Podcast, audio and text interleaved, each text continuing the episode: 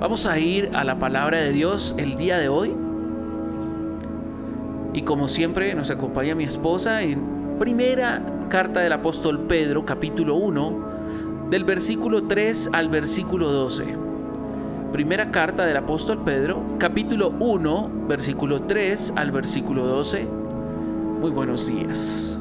Muy buenos días, amor, buenos días, Brian, y buenos días amadas familias que están conectadas hasta ahora con nosotros.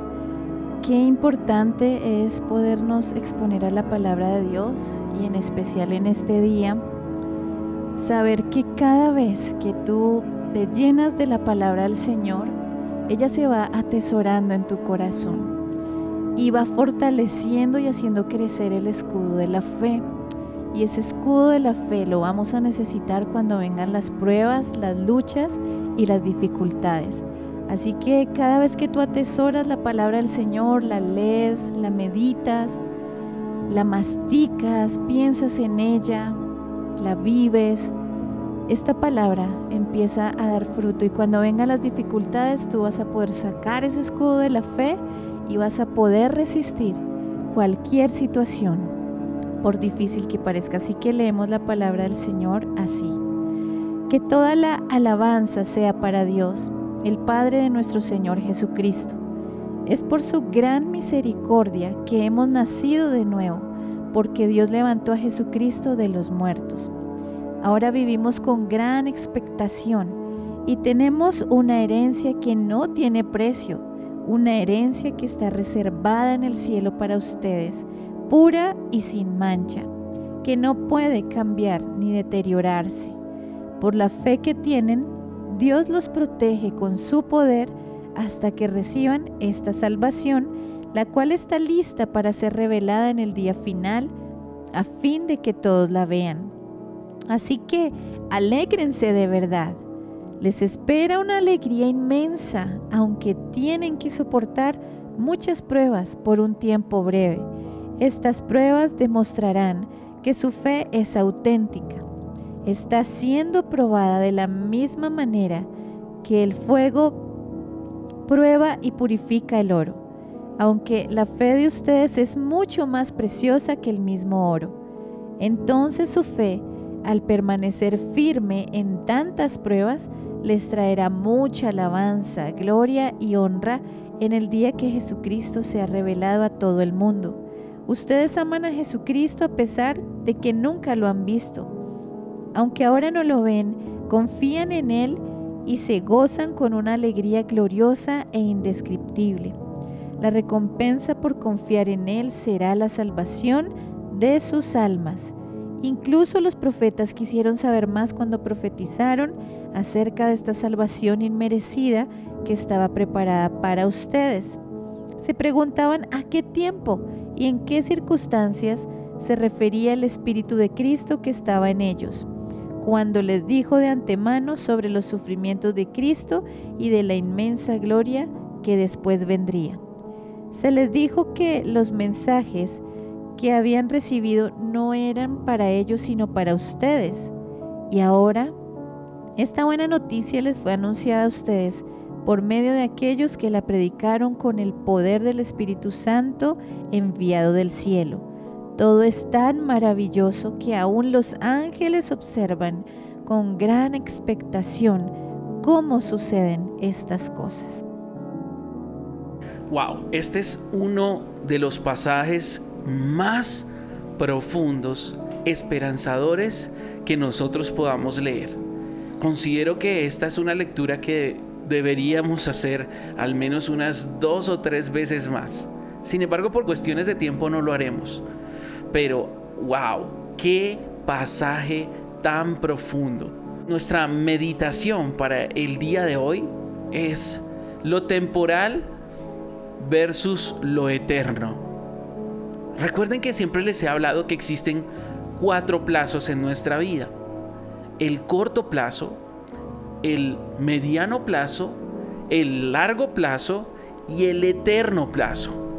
Todo esto que hemos leído habla acerca del eterno plazo. Como lo dice segunda a los Corintios, capítulo 4, versículo 18. ¿Cómo dice segunda los Corintios 4:18, amor? Dice, así que no miramos las dificultades que ahora vemos. En cambio, fijamos nuestra vista en cosas que no pueden verse, pues las cosas que ahora podemos ver pronto se habrán ido, pero las cosas que no podemos ver permanecerán para siempre. Habla de nuestra expectativa. Cuando el evangelista Pat Kelly jugaba al béisbol para mm, el equipo de Baltimore Orioles, era un equipo de la Liga Nacional de los Estados Unidos. Su manager era un fogoso triunfador llamado Air Weber. Lo mismo que muchos dirigentes destacados, Weber concentraba su meta en una sola cosa, y era ganar los partidos de béisbol. Un día, Kelly se detuvo para hablar con su manager.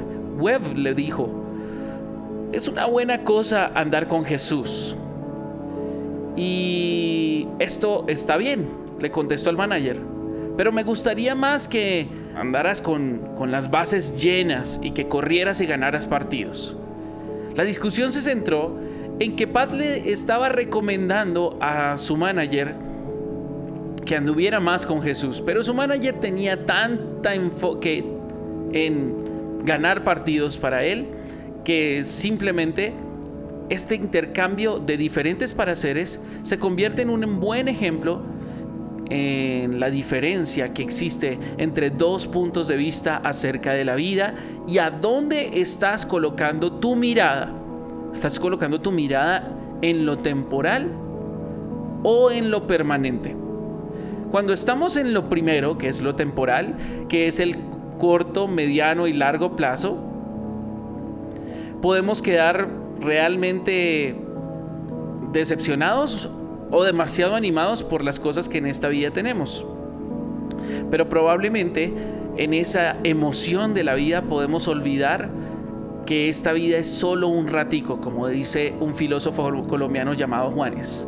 Sí, esta vida es solo un ratico, pero es un ratico que nos prepara para la eternidad.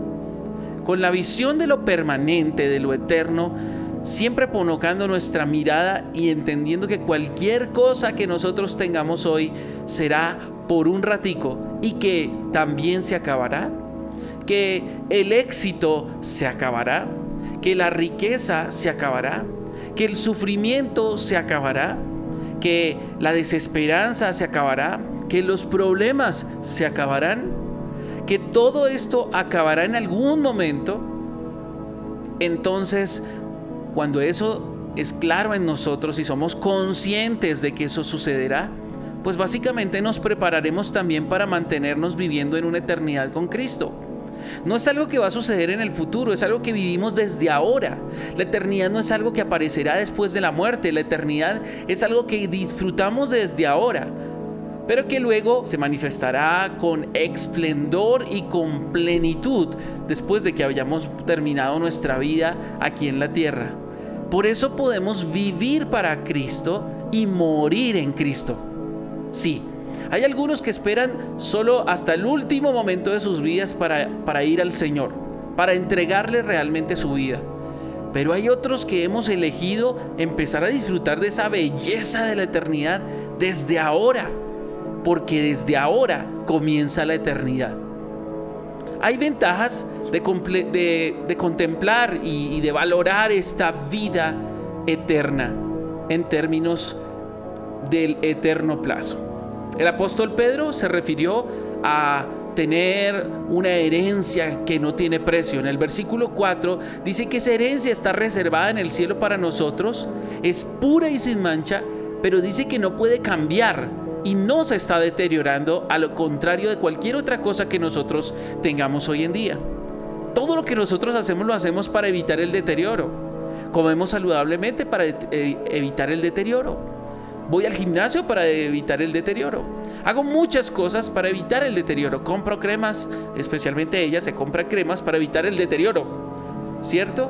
Pero hay algo en lo que nosotros podemos invertir y que no cambia y no se está deteriorando. Y es en lo eterno. La palabra también nos habla acerca de, en el versículo 4, que hay una certidumbre, que realmente es cierto que tenemos esta herencia reservada para nosotros y que podemos vivir en el versículo 3 con expectativa de la vida. Eso significa que todo lo eterno puede manifestarse ahora. Si en lo eterno podemos vivir sin enfermedades, ahora podemos vivir sin enfermedades. Si en lo eterno no nos va a hacer absolutamente falta nada, ahora podremos hacerlo. Así que probablemente ese corto, mediano o largo plazo se puede volver mucho más corto simplemente si ponemos nuestra mirada en lo eterno. El apóstol Pedro también nos habla acerca de que esto produce un gozo impresionante. ¿Por qué? Para que todos nosotros veamos, escúcheme bien, que hay una recompensa por confiar.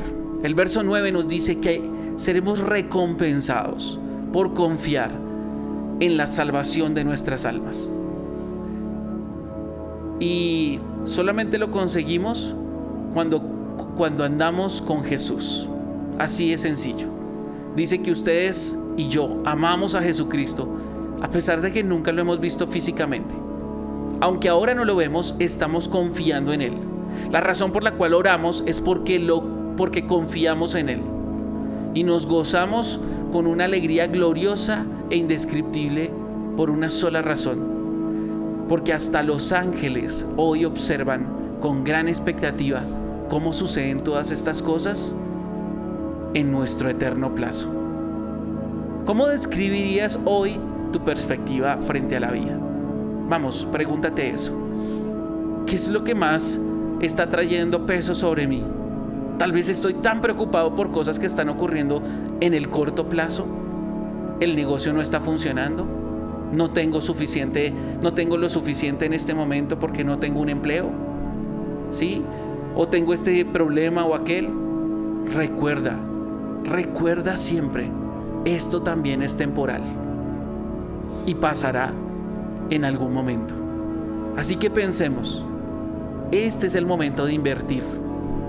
Sí, de que invertamos en lo eterno para que se manifieste desde ahora. El secreto de esta vida está en poner la mirada en lo eterno para que lo eterno se aproxime a nuestro presente y vivamos desde ahora y para siempre en esa gloriosa, gloriosa salvación y vida eterna.